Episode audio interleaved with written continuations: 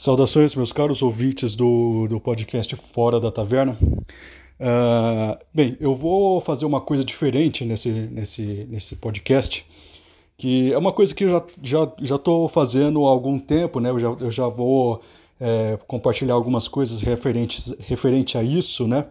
É, que seria o seguinte: eu vou além dos comentários é, aleatórios que eu faço nesse podcast e tal, eu vou criar séries e essa vai ser a primeira série, né? Eu vou fazer uma série sobre comentários meus sobre, sobre livros e tudo mais. Meio porque esse podcast ele, ele tem uma, um formato um pouco mais ágil. E eu utilizo esses áudios que eu gravo como até como maneira de estudos, né, para formalizar, talvez, né, formalizar alguma coisa que vá para o podcast oficial, né, o Taverna do Lugar Nenhum, né? E esses áudios, né, são áudios que eu vou falando, né, vou comentando dos livros que eu vou lendo e como nota pessoal mesmo, né? Só que em vez de deixar no meu celular como nota pessoal, eu vou e compartilho é, essa opinião com vocês, né? Talvez surja alguma coisa interessante de vocês que vocês podem enviar para mim, né? Então, é, o primeiro, a primeira série que eu vou fazer, que eu acho que é um tema bastante pertinente hoje, é, do livro né, Big Tech, a ascensão dos dados e a morte da política, do Eugene Morozov. Né? É, esse Eugene Morozov, né, ele é um... Até pegar aqui para vocês, ele é um, um, um, autor russo, um autor russo não, um autor é, polonês, se eu não me engano, e ele é um, um cara assim, um cara de esquerda, né? Que ele faz algumas críticas big às big techs, né? E são críticas bastante pertinentes, né? Embora ele, algumas vezes, até meio que por causa da sua, da sua convicção política, ele consiga fazer até mais. É, ele consegue dar muito bem os diagnósticos, mas, não, mas eu não, não vejo nele muita, muita inteligência para dar as soluções, né? Porque é, eu acho que isso é uma coisa tão endêmica assim de uma esquerda mais antiga, né? Porque eles são, eles são ótimos para é, para apontar problemas, né? Mas as soluções que eles propõem geralmente são soluções que deram errado e vão sempre dar errado, né? Então, é, mas como ponte de partida, como como como análise, análise da sociedade, análise de, de algumas estruturas da sociedade, eu acho que eles são muito bons. Né? Inclusive, esse Eugênio Morozov, né? Se você ler um pouco ele, é, você vai ver que as críticas dele são muito, muito uh, diferentes daquela, daquilo que a gente entende como esquerda hoje. Né? Hoje a esquerda é um pouco mais identitária, mais preocupada com, com coisas totalmente uh, insignificantes, como apropriação cultural, como gênero neutro, essas bobagens todas, né? E a esquerda mais antiga estava preocupada geralmente mais com um, com a emancipação do trabalhador, essas coisas todas, né? Ah, e é interessante algumas críticas que ele, que ele faz, né? são críticas pertinentes que podem ser até mesmo levadas em consideração pelo pessoal que, é, que se considera hoje conservador, né? Então, ah, o papel da, da, daquele, do, que, do que ele chama de ideologia californiana, sabe? Que ele, que ele identifica muito uma ideologia muito ligada ao, ao, ao liberalismo extremo, né? E, e, o que isso significa nas, nas comunicações, na, até na, na questão da liberdade de expressão, né? Eu vou trazer um pouco desse livro, né, para compartilhar com vocês. E, e, eu acho interessante isso. E, e aí, o intuito desse, desse, dessa série, né, é lançar alguns programas. Ao longo da leitura eu vou fazendo, falando alguns comentários, né? E se você, por acaso, ouvir e quiser complementar com alguma coisa, ao longo da série também eu posso complementar com alguns comentários seus que eu achar interessante, né? Então, caso você queira comentar alguma coisa, é, envie um e-mail para fora da taverna, arroba taverna do lugar nenhum.com.br, né? Ou se você me, me, é, tem eu lá nas redes sociais, é, o Instagram, o Facebook, você pode é, ir lá e, e mandar mensagem, falar, oh, eu estou vendo seu seu programa aqui na série da nessa série aí sobre a Big Tech. Eu estou achando interessante, eu queria comentar isso, isso, isso aí que você falou, eu discordo, eu discordo disso, eu concordo com aquilo, né? Podem, podem é, me mandar as, as mensagens, né? E E, é, enfim, eu vou fazendo essas, essas, esses vídeos, eu vou soltando esses áudios e espero que vocês gostem, né? E espero que seja também proveitoso para mim, né? Porque uh, talvez esses áudios eles podem, eles podem né, se tornar uh, uh, ideias para programas um pouco mais formalizados, né? Que eu faço geralmente, que eu faço, né? No, no Taverna do Lugar Nenhum, né? No podcast principal. Mas, enfim. Bem, eu estou aqui com ah, o livro, né, Big Tech, A Ascensão dos Dados e a Morte da Política, né, com a, com a tradução do Cláudio Marcontes, né, e da, feito pela editora Ubu. E o, eu vou falar um pouco né, da introdução que o, que o autor dá à, à temática, né, e ele fala muito dos ativistas, dos videoativistas do, do, do começo da década de 60, começo da década de 50, alguma coisa assim, lá na Europa, né. E ele fala né, que houve né, toda, toda essa movimentação da juventude né, em denunciar através dos vídeos né, que ficaram muito, uh, muito, muito conhecidos, né, ficaram muito. É, a, a, a, produção dos vídeos né, ficou muito mais barata do que épocas anteriores, né, porque é uma coisa até própria do capitalismo. Né, do capitalismo ele se. É, ele tem aquela, aquela história né, da destruição criativa, né? Então, que você, você tem uma tecnologia e essa tecnologia é superada e a anterior fica barateada. Né? É uma grande benesse aí do, do capitalismo que talvez o autor não reconheça isso, pois ele é um, um, um cara de esquerda clássica. Né? Mas, enfim, tem, a, é, tem essa... Tem essa essa coisa né, do, dos jovens, né, os videoativistas, é, filmando todas as, as opressões do, dos seus respectivos governos, né, e, e, e criando né, uma fantasia utópica onde a tecnologia ela vai suplantar, a, ela vai cada, cada vez mais é, suplantar a, a necessidade a necessidade de, de intermediadores políticos, né? Por exemplo, quando você ele, ela, ela tem eu houve né no, no começo das, das, das, das revoluções com é, que, que foram feitas com base na tecnologia, né, que vai desde a década de 60, né? A gente pode até pôr o cinema aí como uma invenção, né, uma, uma tecnologia a, a serviço de, de, de, de, transformações políticas radicais, né, de revoluções, né, tentativas pelo menos, né? Uh, mas assim, ele, ele tem, ele tem um, ele fala desse, desse deslumbre inicial com a tecnologia, como isso, como isso cativou as pessoas antes, né? E que talvez hoje pareçam ingênuos e talvez e, e hoje, né, se, se confirme como bastante ingênuos, né? Talvez eles tenham é, colocado fichas demais na capacidade da tecnologia em transformar a nossa, a nossa, a nossa sociedade, né?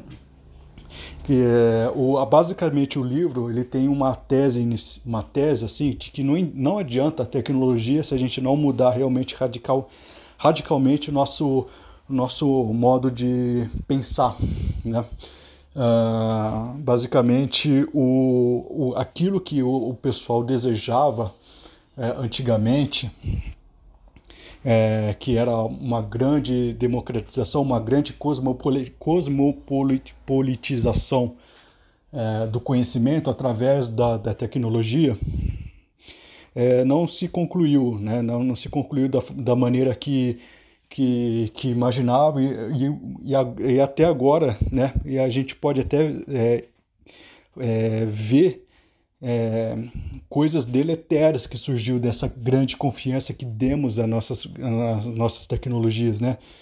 É, por exemplo, a, a gente imaginava que, né, que, que a, aldeia é, global, onde ia, estar totalmente conectada, que todo mundo ia, ia trocar informações, e o que aconteceu, na verdade, foi ao contrário, e a gente, e a gente vê isso através do da atuação que os algoritmos tem, é, tiveram uh, na, no, no, na discussão pública, né? Em vez de fazer uma conexão entre pessoas, é, o, a tecnologia, através dos seus algoritmos, é, através de uma lógica que, que, que, que queria separar que, que, que separou né, as pessoas em seus, em seus respectivos uh, nichos, né, nichos sociais, nichos políticos. Né? A gente pensa o mercado, a gente pensa que o mercado gosta de separar uh, tudo por nichos por, por causa da eficiência da sua comunicação. Né? Então, como separou todos, todos por nichos, né? Nichos específicos, inclusive nichos políticos, né? Em vez de ser uma grande aldeia global é, cosmopolita, se tornou, se tornou uma espécie de feudo, né? A gente vê isso muito claro na atuação dos, dos, da, dos, dos, algoritmos, né? Você tem o feudo mais de direita, o feudo de esquerda, sabe? Você não tem comunicação entre essas duas coisas. Então, não é isso que exatamente que o, o autor fala, né? Isso aí é uma, uma é uma discussão que eu trouxe a partir, a partir dos meus próprios pensamentos, baseado na, na, naquilo que eu li, né, do, que eu estou lendo aqui do autor. Mas tem essa, essa questão né, do, dos, dos fields, né. Uma coisa interessante que ele fala é que as tecnologias que nós utilizamos aqui para é, são geralmente tecnologias uh, vindas dos Estados Unidos, né? E por causa disso, né, meio que até que de forma até involuntária, nós é, absorvemos muito da, da cultura americana, é, da política americana no uso desses, dessas, dessas tecnologias. Né? Nós vinculamos essas tecnologias sem, quase sem querer, é, sem querer no nosso modo de pensar e o nosso modo de pensar absorve muito do que é produzido culturalmente lá nos Estados Unidos e tudo mais. Ele fala, ele comenta aqui que sim, há também é, concorrentes disso aí, né? Existe, existe, existem né, tecnologias russas, indianas e principalmente chinesas, mas é, nenhuma delas também estão tão muito preocupada com questões emancipatórias, né? Ele até fala, tem uma, tem uma, tem uma frase aqui que é bastante interessante, né? É, que ele fala aqui, ó, é bem verdade que as empresas de tecnologia russas e chinesas têm fortalecido cada vez mais sua, sua musculatura, tanto em casa como no exterior. Não há como negar, porém, que os governos desses, desses países se opõem muito mais ao imperialismo de Washington do que ao neoliberalismo do Vale do Silício. Né? Então, uh, se você tem algum problema com o termo neoliberalismo, supere isso aí, porque tem muita coisa interessante que ele fala aqui. Né? Uh, tudo que a gente pode tomar como alternativa, né?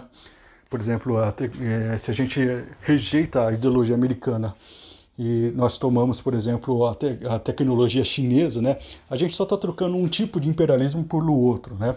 Porque todas as, as, as questões aqui envolvidas, né? São questões de, de, de dominância, né? Dominância política, dominância econômica, dominância teológica, né? Isso faz muito tem, tem, um, tem, um, tem um, um, uma, a tese do, do, do, Olavo de Carvalho geralmente par, parte mais ou menos desse tipo de, de análise, né? Por incrível que pareça, eu consigo ver ah, é, similaridades bastante, bastante claras entre o Eugênio Morozov, né? Um cara de esquerda, de esquerda classe, do que é o, o do, do, com o Olavo de Carvalho, né? Porque o Olavo ele fala que tem é, existem elites globais, né, é, dedicadas à expansão, uma expansão imperial, né? Ele, ele geralmente identifica essas, essas três elites como elites, uh, elite globalista, elite russo-chinesa, elite uh, islâmica, né, que tenta é, implantar o califado e tudo mais, né? Uh, e, então, existem sim interesses macro macro interesses dentro dessa, dessas questões, né, que não podem ser ignorados, né? Então, quando você vê alternativas, né, por exemplo, a alternativa russa e chinesa, você tem uma alternativa é, você troca o imperialismo de Washington com o imperialismo de Pequim, por exemplo. É, é uma reflexão bastante interessante aí do autor. É, tem uma coisa muito legal aqui que ele conta, que ele fala que a, a, a história europeia da contracultura informática ela foi totalmente radicada da história e foi trocada pela, pela, pela imaginação pública mundial que é a, que é a, que é a contracultura tecnológica dos Estados Unidos. Né? A gente tinha uma imaginação muito mais é, da, contracultura muito mais europeia né? e que ela foi totalmente radicada né? e foi substituída pela pela contracultura tecnológica dos Estados Unidos, né, que é baseada né, ainda é baseada num certo individualismo e num, num, certo apelo ao consumismo, né? Ele até fala que a celebra como que ele fala da, é, de, da celebração de Ayn Rand aqui, né? Como como é, como crítico, né? Da, disso tudo, né? Uh, ele fala aqui: talvez seja difícil lembrar hoje, na segunda década do século XXI, mas a cultura dos hackers europeus já foi muito mais diversa. A Itália, a Alemanha e a Holanda, para mencionar alguns países, levaram adiante amplos experimentos com mídias descentralizadas e independentes. Né? Muito que o pessoal né, no libertário realmente uh, fala hoje com grande, é, com grande fervor, né? É, essa, essa coisa aí do, da, das, das coisas descentralizadas, independentes, né? não sujeitas a nenhum Estado. Né? Por mais que eles, eles muitas vezes começam a sair sai em defesa de empresas gigantescas como Google, Amazon, uma coisa absurda, né? Mas enfim, é, é, a gente vai tocar nesse assunto, né? Porque Google, Amazon e todas essas big techs aí, Twitter, elas, elas não são aquilo que não são um modelo de, de, de, de, de empresas que nasceram de garagens e que por força própria conquistaram o mundo. Não, foi, foram empresas que tiveram um grande incentivo econômico do governo, de Estado, através de coerção estatal, como eles gostam de dizer, né? Então não são expressões do livre mercado como, tal como eles querem, tal como eles querem realmente é, é, é, pensar, né? Muitos deles, né? Não todos, né? Eu acho que nem a maioria pensa isso hoje em dia, né? Eu vejo muitos podcasts bons sobre, sobre esses temas, né? Mas enfim. É, se alguém acha ainda que Google, Twitter e Facebook e, e, e tudo mais são expressões legítimas do, do mercado, é, do livre mercado, né? Podem, podem repensar isso aí, porque teve, teve muita influência de governo nisso aí tudo, teve muito investimento de governo nisso tudo, não, talvez não, até não de forma direta, mas indireta, né? Através do, de, de universidades que são pagas né, com, com dinheiro público e tudo mais. Né? Mas vamos, vamos, vamos continuar aqui. Ah, que os hackers europeus tinham muito em comum com as lutas políticas diretas e os movimentos estudantis da década de 60 e 70. Né? Estavam intimamente ligados aos movimentos de ocupação ilegal de edifícios vazios, assim como diversos núcleos, muitas vezes ilegais, de protesto social.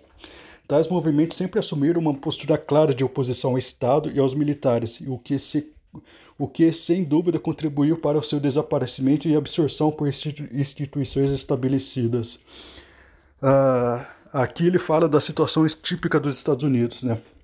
Nos Estados Unidos, a situação era exatamente oposta. O setor de defesa patrocinou não só os primeiros experimentos com LSD, como também grande parte da tecnocultura subsequente. Com exceção do é, Chaos Computer Club na Alemanha, que privilegiava questões de vigilância e privacidade e pouco tem a dizer sobre economia, o Vale do Silício acabou é, dominado completamente, dominando né, completamente nossa maneira de pensar sobre a tecnologia e a subversão. Atualmente, supõe-se que os techs, que são os aficionados e entusiastas da tecnologia informática, canalizem a sua dissidência por meio de aplicativos, né? uma cortesia de generosos investidores de risco. Uh, os Estados Unidos também tiveram uma, sua cota de ataques às instituições. No final da década de 60, no início da década seguinte, a burocracia estatal tornou-se alvo de ataques, e, já que a guerra do Vietnã era com frequência considerado o testemunho derradeiro de que tecnocratas frios e impiedosos estavam no comando. O país, porém, achou uma resposta engenhosa a esse problema. O capitalismo e as respectivas instituições repressivas precisavam ser combatidas tanto no plano individual, por meio do desenvolvimento interno e do crescimento pessoal, como no plano coletivo, com mais capitalismo, ainda que de, em sua versão mais simpática, de escala menor e mais descentralizada. A ideologia californiana e com ecos do New Age, vamos cultivar a liberdade das nossas divindades interiores e comprar com mais critério, por fim, encontrou muito apoio na comunidade contracultural americana, pois, na ausência de um movimento forte dos trabalhadores, trazia a promessa de um modo de vida bem melhor do que o intolerável tédio suburbano do, do compromisso fordista do pós-guerra. É uma coisa muito interessante que ele fala aqui, que uh, toda essa contracultura que a gente celebra, né, do, dos hippies, do, da contracultura americana, né, propriamente dito, dos hippies, do rock and roll e tudo mais, não passam de bandos de, de, de alienados. Né? É, eles fazem aquilo que o governo americano realmente queria, né, que é, é que fazem com muita eficiência, né, que é absorver a, a sua própria contradição, né, e, e talvez é, transformar a sua, a sua transformar aquilo que é antissistema numa ferramenta do próprio sistema, né? É, o, o, famoso de, é, é, é, começar a vender a, so, a, o seu próprio, a, a, sua própria crítica, né? colocar ela também no, na, na, na engrenagem de, de, de alimentação do, do, próprio sistema. Né? Imagine, por exemplo, a imagem icônica de uma grande loja de roupa vendendo estampas do Che Guevara, por exemplo, né? É uma coisa muito interessante, né? É, é uma crítica ferrada, muito, muito foda desse cara, né? Que eu concordo plenamente, né? Só que acho que falta nele um pouco dessa... É, de, de, de um certo é, ceticismo do seu próprio lado, né? Como vou explicar. Né? Quando ele fala dos movimentos estudantis da década de 50, 60, 70 lá na, na Europa, né? ele fala como se fosse realmente coisas é, que, não também, que, não, que não estão também sujeitas a influências de, de, um, de uma grande elite, né? de uma grande coisa poderosa que está por trás. Assim como nos Estados Unidos teve né? a, a, a contracultura americana, né? teve, é, tem é, é, influências de poderosos por trás, né? E, e, ele não pensa também que a contracultura europeia, né, essa mais, mais politicamente é, refinada, também não tenham é, é, influências de poderosos por trás, especialmente da União Soviética, do Serviço Secreto Soviético e tal. Então falta no autor né, um pouco de desconfiança da própria parte, né? Por mais que acho que ele veio desse meio, né? Eu acho que ele é sinceramente engajado nessas questões, foi engajado nessas questões durante a sua sua juventude, né? Eu imagino que ele tenha que ele preserve um pouco da, de uma memória, né, de que ah, naquela época nós tínhamos um, grandes ideais e que não servíamos a nenhum estado, né? Talvez ele possa, ele seja difícil dele repensar a própria história, né? É, com base nisso, né? Com, com, com é, falando, puta, eu também, é, assim como do lado que eu estou criticando, eu também, é, que, que, eu também, eu também fui é, um peão nesse grande tabuleiro geopolítico da Guerra Fria, né?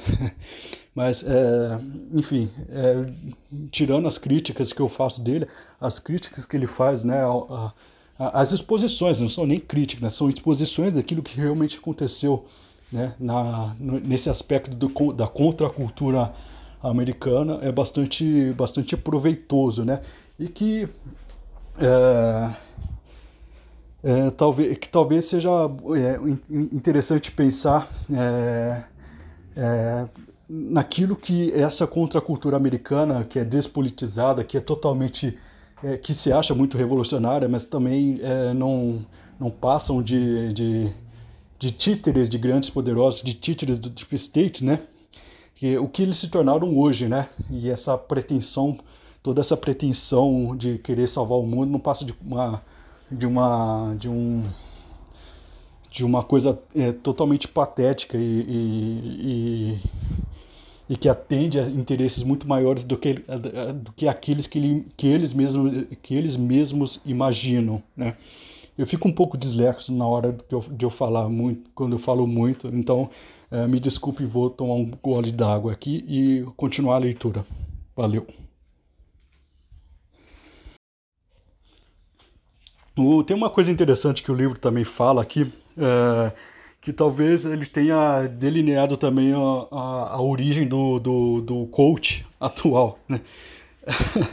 tem, tem, uma, tem, uma, tem uma parte aqui que ele fala do Instituto Esalen, né? E do Instituto Wole Earth Catalog, né? Que foram especialmente relevantes na promoção desse consenso pró-capitalista, pró né? o Instituto Esalen, na Califórnia, tornou-se o centro de desenvolvimento espiritual, onde, como resultado da aplicação de técnicas de terapia gestalt originárias da Europa, os alunos podiam desenvolver nossos, novos potenciais humanos que não só ajudariam a lidar com quais, quaisquer, quaisquer problemas psíquicos causados pelo, pelo capitalismo, como também encontrar um novo sentido existencial em um mundo que, demo, que desmoronava, né? O Instituto contava com inúmeros místicos eloquentes que podiam explicar e justificar praticamente tudo. O viés de culto da atual cultura tecnológica, né, com pílulas de sabedoria uh, distribuídas em conferências do TED e com festivais como o Burning Man, discorre di diretamente do, desse Instituto Esalen. Né?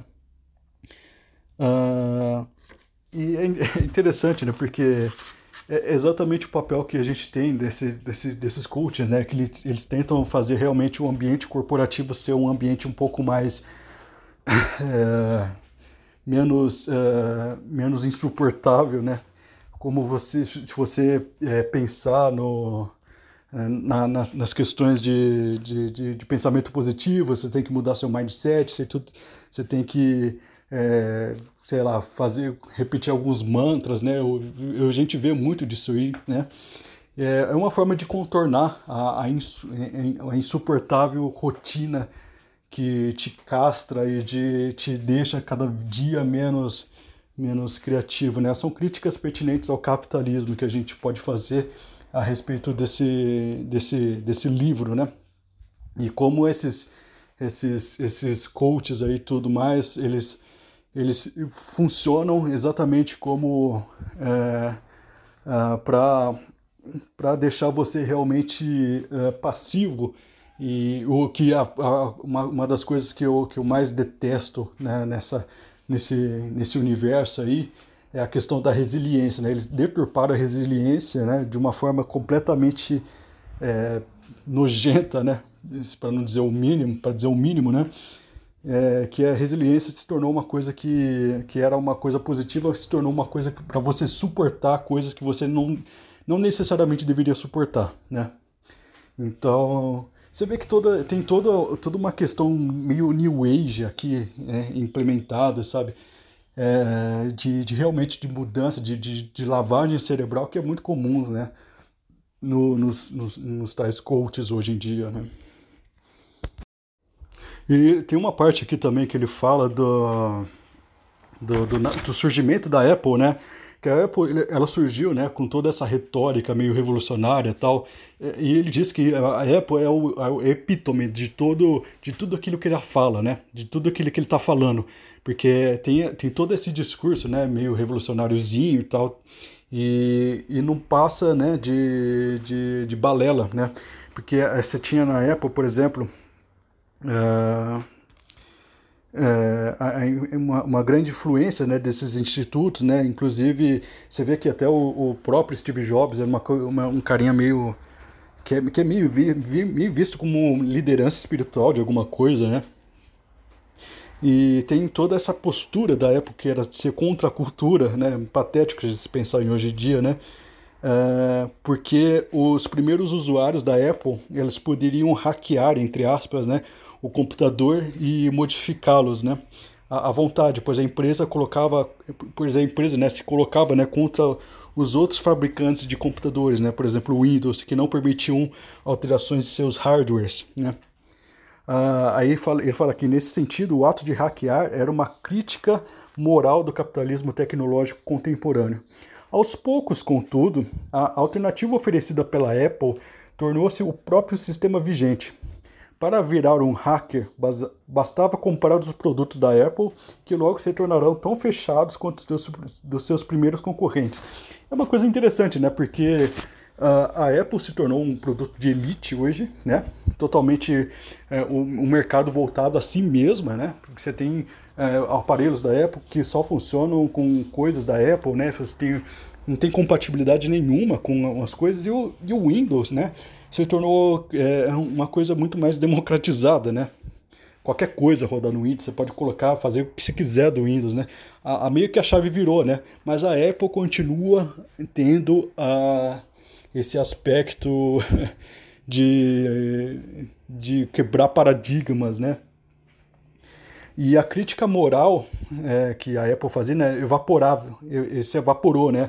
E a gente vê hoje que desde aquela época não, não havia crítica moral alguma, né? Era, era puro, puro que ele chama aqui marketing aspiracional, né? Um conto de fadas que convenceu a classe média norte-americana de que ela também poderia ser cool e ousada, mas no âmbito do mercado, né? É sempre assim, né? Eles criam o ambiente propício que você pode ser uh, é, revolucionáriozinho, né? Eu penso muito nas coisas, por exemplo, do do, do pessoal né, que é militante no Twitter, sabe? O Twitter, né, que é uma empresa realmente com, com, com, com grande com grande estofo né, de, de, de capital e tudo mais, né? É, e o cara lá, é, é, ele é militante do Twitter, ele acha que está sendo muito revolucionário e tal, mas ele está brigando naquilo que, que permite que ele brigue, né? Por isso que as pessoas mais mas que você deve dar mais atenção né, para o bem e para o mal, são as pessoas que, que, que, que, que são expulsas né, desse ambiente de, de, de, discussão. Né?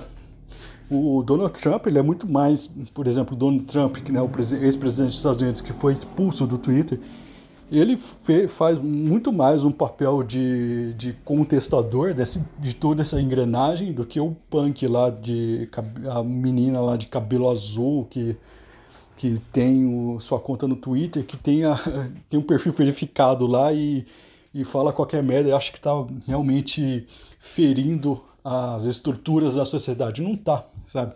As estruturas da sociedade estão intactas e ela é apenas um, um é até um reforço delas, des, des, disso que ela acha que está combatendo. Bem, uma coisa bem interessante que o Eugênio é, Morozov faz nesse livro né, da, da Big Tech é nos incitar a pensar um pouco fora, fora da internet, né? Porque a, a gente pensa, né? A gente é muito suscetível a esse a esse bem-sucedido esforço que os marqueteiros né, do Vale do Silício fizeram a, a respeito da, da internet, que muitas vezes a gente não consegue pensar fora da internet, né? mas a internet, ela é, o mundo online, né, ela é totalmente sujeita a um, uma série, um série, uma série de backgrounds offline que não, muitas vezes não é considerado. Né? Às vezes a gente acha que ela é um grande monstro ou uma coisa é, realmente muito um, é, com um poder muito além daquele do, do que ela tem, mas né, na verdade ela tem um, um, um background, né? um, uma um, um, uma coisa que, que, que, que, faz ela ser possível. Né? Aqui ele explica, por exemplo, é, os setores de emprego, de automação, de financiamento. Né? Aí ele comenta aqui né, o que significa na prática pensar fora da internet. Bem, significa ir além dos contos de fadas inventados pelo complexo industrial divulgador do, do Vale do Silício significa prestar atenção às, às minúcias econômicas e geopolíticas do financiamento de tantas empresas de alta tecnologia que atualmente nos escapam. Por exemplo, seria bom saber que a Uber, a grande defensora da mobilidade e da contestação às elites, é, uma, é na verdade uma empresa de 72 bilhões de dólares parcialmente financiada pelo banco de investimentos Goldman Sachs. Né? Do mesmo modo que seria esclarecedor que o atual pacote de dados tratados de comércio, como a, a, a TISA, né, a Trading Services Agreement, o Acordo sobre Comércio de Serviços, ou TTIP, né, Transatlant Transatlant Transatlantic Trade and Investment Partnership, Acordo de Parceria Transatlânticas de Comércio e Investimento, e o TPP, né, o, o Trans-Pacific Partnership, ou a Parceria Transpacífico, também visa incentivar a livre circulação de dados, né?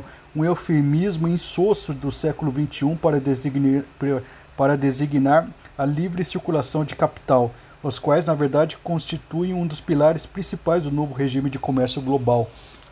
Né? Então, eu acho que é muito interessante saber que uh, não são. Uh, é, jovens e geniais visionários que tiveram a ideia do nada e colocaram em circulação para contestar grandes grandes blocos econômicos tradicionais. Na verdade, não. Na verdade, são grandes blocos tradicionais que financiam essa, essa, essas big techs. Né? As big techs, basicamente, é, elas, elas foram injetados mais dinheiro nelas para elas crescerem do que, inclusive, dinheiro do Estado, né?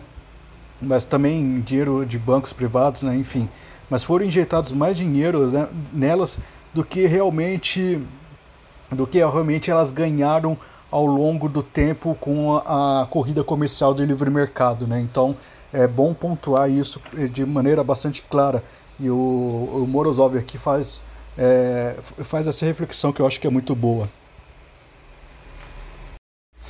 Outra discussão que o Morozov traz aqui é a questão da cidade inteligente, né? Smart City, né? Que são, são aquela, aquele conceito da, da de uma, de uma cidade né, totalmente conectada né, com, com, com a internet e tudo mais, é, com, com, com, tem toda aquela discussão né, da internet das coisas e tudo mais, seria uma ideia, seria uma ideia bastante interessante e tal, mas é, percebam que todas as ideias que, que, que são é, colocadas para nós como ideias interessantes são potencialmente perigosas, né?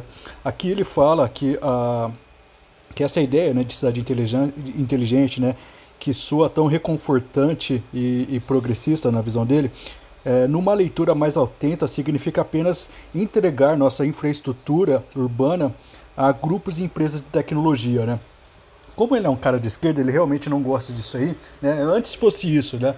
Antes fosse isso, mas atualmente, olhando o cenário global e, olhando né, a, a China como um, um grande um grande agente econômico, né, que às vezes é, se, se comporta muito como uma grande empresa, né, que compra ativos, até desenvolve tecnologia, uh, enfim, né, e que, se, e que faz essas propostas, né, para é, para governos e tudo mais e para para outras empresas, para governos. A China é uma grande negociadora e tudo mais, né?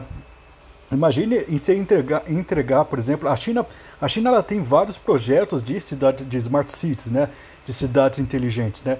Imagine entregar a sua cidade é, sendo regida por uh, um agente econômico como a China, sabe? A gente sabe, é, pode, pode soar como teoria da conspiração, é, você seja burro o suficiente para acreditar que a China não, não oferece nenhuma ameaça a, a, a nós, né? Você pode ser burro o suficiente para acreditar nisso, é, achar que tudo é teoria da conspiração e tudo mais, né? Mas a, a, essa, essa ideia de Smart City usada pelo governo, pelo governo chinês está sendo implantada lá de uma forma bastante é, que vocês não gostariam de ter aqui, sabe? De vigilância, de, de invasão, uma, uma invasão absurda de, de privacidade, né? Engraçado, aquilo que, que o pessoal, né, é, com razão, é, fala sobre as grandes empresas americanas fazendo isso aqui, né? A gente não, não, essas pessoas não fazem a mesma a análise quando se vai se referir à China, que tem propostas concretas a respeito disso, né? Que tem que já está atuando, já está tentando fazer isso há muito tempo, né? E, tá, e, e, a China é, uma, é um grande país que, por exemplo, faz eles têm uma grande densidade populacional e eles fazem todos os testes que eles fazem eles podem aplicar isso com muita facilidade em outras regiões do mundo. Né? Como é uma grande. É, é praticamente um universo lá dentro que funciona até de forma auto, autocrática, né? É, autônoma, autônoma, né? Eles não precisam, eles, eles têm tecnologia e, e produzem coisas, né? É, que basicamente são autossustentáveis, né? É, de, de, certa forma, né? a gente, se a gente vê não é tão bem assim, né? Eles dependem muito do, de comércios exteriores, especialmente com os Estados Unidos, por incrível que pareça. Mas é, eles têm uma grande capacidade de teste dessas coisas lá dentro, né? E para benefício próprio, né? Eles, eles fazem isso e para implantar em uma cidade como São Paulo, é, tendo testes que, com, com, com, que, eles, fiz, que eles fazem lá dentro, né?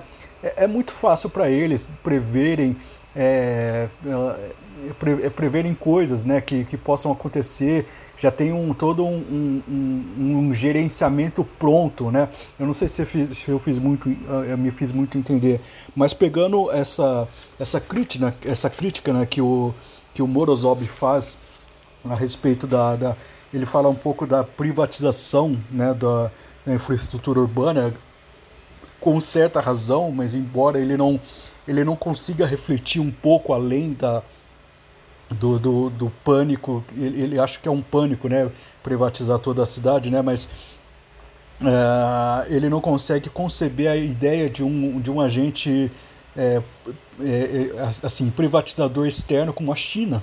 A China privatizando nossas cidades, imagina. Então é, fica, fica a dica de, de reflexão aqui, que a partir do Morozov é um devaneio que acabei de ter. É, espero que, que tenha feito sentido aqui. Bem, era isso que eu queria falar por enquanto, né? Vai ter mais dessa série da, de, sobre comentários sobre esse livro. Uh, é, o, próximo, o próximo capítulo, né? Eu, eu, li apenas a primeira parte do, do livro. O próximo capítulo é, vai ser Por que estamos autorizados a odiar o Vale do Silício? Né? Do, então eu vou, eu vou fazendo né, essas, essas leituras né, do, do livro Big Tech, Ascensão dos Dados e a Morte da Política, do Eugene Morozov. E vou, é, é, assim que, que dá um tempo determinado, eu vou soltando essas análises, essas críticas, né? É, as, é bom deixar claro desde o começo que são as minhas críticas, as minhas visões, eu vou fazer os meus devaneios a respeito, né? Com base, né? Sendo catapultado com as ideias iniciais do autor, né? Mas a, as ideias do autor são diferentes das minhas ideias, né? É, então, se eu falar alguma besteira aqui, é, toda a responsabilidade aqui é minha, viu? E se eu falar alguma coisa, o que a perspectiva que eu, que eu, que eu tô dando aqui é uma perspectiva é, que, que, que é pessoal. Então, é, reflete um pouco as minhas vivências, né? o, que eu, o que eu já li antes, né? Para quem já me conhece, sabe que eu gosto muito de, de pensadores como José, é, o Maria Ortega C, o Olavo de Carvalho, ah, entre outros, né? É, eu, eu, gosto desses caras, eu, eu, acho que eles têm uma certa visão, visão lúcida, né? apesar de parecerem, é, especialmente o Olavo, né? parecer um, um pouco efusivo e, e, até conspiracionista, né? mas eles têm, ele tem ideias interessantes que merecem ser analisadas e que, e que é, eu leio e vejo é, descrito muito da realidade é, naquilo que ele fala. Então, é, mas eu, eu também tenho grandes é, pensadores de esquerda que eu gosto também, né? E o Eugênio Morozov, né, é um deles, é, é um cara bastante lúcido, né? Ele faz é, o que ele chama aqui nesse livro, ele, ele critica a, as big techs, né? E menciona também que os conservadores também criticam a big tech, né? As big techs, né? É, por diversos motivos que hoje que hoje em dia ficam mais claros. Né? É clara a perseguição a valores conservadores por meio dessas big techs. Né? A, a vista grossa que eles fazem, por exemplo, com o Trump, é, é, é, visível, assim, não tem como não ver, sabe? Por mais que é, as, as, pessoas acham que é, é, existe uma certa, a, a, sei lá, uma, uma certa imparcialidade nas visões das big techs, que eles, que eles, que eles punem com igual é, força um discurso de direita e um de esquerda, fica claro que não, né? Por exemplo, é, existem ministros é, do Oriente Médio que, que pregam claramente a morte de seus inimigos no Twitter, perfis verificados que nunca foram que nunca sofreram sanções nenhuma por parte da empresa, né? Agora um, sei lá, um algum, alguma coisa que o Trump fala e que fica dúbio, que pode ser, pode não ser, já é dito como já é classificado, né, como discurso de ódio, já é punido e o cara foi punido, teve sua conta banida para sempre, sem mais explicações, né, o presidente dos Estados Unidos e, e é isso aí, não tem, eles não, não discutem, sabe? Quem já teve contato com esse pessoal sabe que, enfim, qualquer coisa pode ser considerado com, é, discurso de ódio, a gente sabe que tem uma tendência mais, a, mais progressista, né? Por mais que a gente veja claros discursos de ódio da esquerda, é, enfim, é, parando um pouco com esse devaneio sobre as big techs, né? O, esse Eugene Morozov, né? Que é um autor de esquerda que eu gosto muito, que, que é bastante lúcido, né? ele faz essa crítica, né? E ele, ele comenta, né? Como eu falei, as críticas que os conservadores também fazem às big techs, né? No entanto, ele, ele na cabeça dele é uma crítica que não está alinhada com os desejos e anseios do povo, né? Ou seja, os, os conservadores eles fazem críticas às big techs, mas não são críticas emancipatórias, né? E é aqui que está a diferença, segundo o autor, né? Então eu vou confrontando o autor com algumas coisas, né? Com algumas, é, com, com, algumas, com, algumas, com algumas pontuações. Eu aprendi muito com ele, né? E respeitosamente discordo de algumas coisas que ele fala, mas é um autor que vale ser lido e vale ser é, decifrado, né? É, enfim, eu vou, eu vou parando por aqui, né? E como é, como uma coisa adicional ao podcast, eu vou fazer algumas algumas indicações, algumas indicações, né? É, eu estou assistindo bastante filmes sobre distopias e ficção científica, né? Eu estou muito envolvido com esse tema, especialmente desde que eu comecei a assistir Star, Star Trek, né? tem vários temas interessantes. Eu comecei também a, a, assistir a franquia Alien, né, toda, né, porque tem toda essa, essa distopia gótica cyberpunk que eu gosto muito. E eu vou voltar a ler alguns contos do, do alguns contos, né, de, de, de ficção científica do William Gibson e do e do ah, esqueci o nome de um cara lá famoso, que eu acabei de esquecer o nome, estava na ponta da língua e esqueci. Mas enfim, eu vou voltar a ler esses contos de ficção científica e que talvez eu vá fazendo programas temáticos a respeito deles, né? Porque eu acho que, que é interessante, todo esse clima das Big Techs parece um clima meio distópico, que acho que vai, vai favorecer muito a, a, a, minha imersão nessas leituras. Enfim, eu vou é, recomendar aqui um filme chamado Existence, né? É, é como se fosse. É, eu vou soletrar o, o, o, título do filme: E-X-I-S-T-E-N-Z.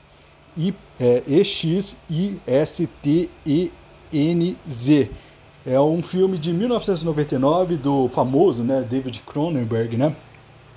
Que é um filme surrealista, né, dirigido né, pelo, pelo mestre David Cronenberg, e que é protagonizado pelo Judy Law e pela Jennifer, Jennifer Lanson Leigh, né? A história ela se passa num futuro onde o mundo virtual é, ganhou um lugar importante na vida das pessoas, né? E uh, Jennifer Jason Leigh faz o papel de uma importante designer de jogos de realidade virtual, né? Ela é, criad ela é criadora de um jogo interativo chamado Existence, né? Esse Existente ele é jogado via console especial orgânico. É um console bem, bem louco, assim, bem parece uma coisa viva, né? De fato é, no filme mostra isso. É, é, é, ele tem um formato de uma placenta, né, onde os fios de conexão são como tentáculos ligados a um furo na sua espinha, né, que desliga temporariamente as suas, as suas funções motoras, é, deixando a, apenas suas funções cerebrais imersas no jogo. Né. É, é interessante, os jogos, os jogos eletrônicos nesse universo são implantados no seu corpo, né, com intervenções cirúrgicas, é, o que no filme chamam de bioportas, né. É, resumindo, né, tem uma ideia geral no filme que é que você põe o seu corpo à disposição das grandes corporações em troca de entretenimento, né? E eu, eu vendo esse filme e pensando sobre essas questões do Big Tech, né? É, não seria exatamente isso que a gente faz, né? Com, com, com as Big Techs, né? A gente coloca todos os nossos dados, toda a nossa rotina, toda a nossa própria vida, né? À disposição dessas, dessas, dessas grandes corporações, né? que já é ruim o suficiente, imagine se fosse a China, né? É, em troca, a gente tem serviços, entre aspas, gratuitos, né? E publicidade, né? E publicidade invasiva até. E a gente dá esses dados para eles, para eles explorarem comercialmente, em troca, eles se sentem no direito de, de, de fazer uma curadoria das nossas próprias opiniões, né? O que seria basicamente controle mental, né? É interessante esse filme porque Cronenberg ainda trabalha a questão do vício, né? E o, o, quanto ele pode bagunçar nossas fronteiras entre, entre realidade e ilusão, né? No, no jogo Existence, você se desliga né, do mundo real para entrar num mundo virtual tão convincente, tão convincente que ao retornar é, você não tem tanta, tanta certeza se saiu realmente, né? O mundo real e virtual eles se tornam apenas, eles não se tornam apenas indistinguíveis, né? Mas intercambiáveis. É interessante notar que esse filme também saiu no mesmo ano de Matrix, né? Que, e trata basicamente das mesmas questões. É, se a, gente, a gente não sabe se está vivendo uma realidade ou numa ilusão programada, né? Cronenberg ele tem uma concepção visual bastante única, né? E ele aplica aqui os objetos, né? Video, além do videogame placenta que eu mencionei, a gente tem pistolas ósseas, onde os, os projéteis é, é bem louco isso aí, são dentes humanos, né? Um telefone que parece um, sei lá, uma coisa alienígena tem uma fauna de seres mutantes é, povoando, né, infestando o cenário, né? Enfim, é, Existência é um, é um excelente filme de, de, de ficção científica, né? E, e, definitivamente ele merece aí a sua atenção e merece, é, é, especialmente, né, com, com essa, toda essa, essa questão de fundo, né, de você colocar o seu corpo à disposição de grandes corporações. É, talvez, é, se você viajar igual eu, você pode refletir sobre essas questões um pouco mais aprofundadas, né? Mas enfim, enfim fica aí a, a, a, dica, né? Existência, né? E-X-I-S-T-E-N-Z, do David Cronenberg, que é um filme de 1999. E mais uma vez uma, a indicação é ao livro Big Tech, a Ascensão dos Dados e a Morte da Política, do Eugênio Morozov, né? Eugênio Morozov significa, é, se, é, uh, se, se, se soletra assim,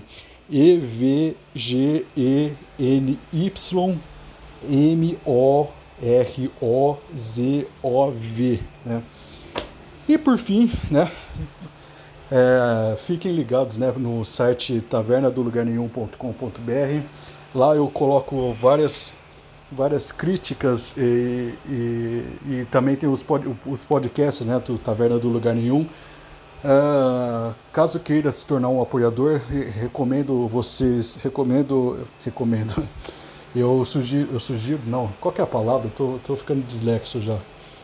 Eu, bem, enfim, eu, eu, eu, eu eu indico para vocês né, o apoia.se barra taverna do lugar nenhum. Nem era indico que eu queria ter, que, eu, que a palavra que eu estava buscando, mas enfim. É, se você quiser né, apoiar o, o, Taverna do Lugar Nenhum, né, e esse podcast, no Fora da Taverna, eu indico lá o apoia.se barra Taverna do Lugar Nenhum, né? Você pode doar quanto você quiser lá, já, já ajuda, né? E eu quero tornar essa aqui a atividade principal minha, né? Se por um acaso isso aqui viralizar e, e, e, tudo mais, eu ganhar bastante apoiadores, eu faço isso aqui com mais frequência, porque eu adoro fazer isso. Eu tenho grande capacidade produtiva de conteúdo, eu acho que as pessoas gostam do que eu indico, né?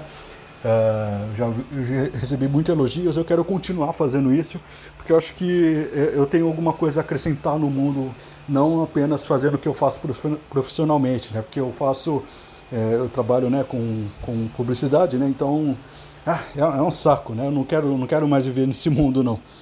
É, então ajude a me sair desse mundo aí e produzir mais conteúdo, né.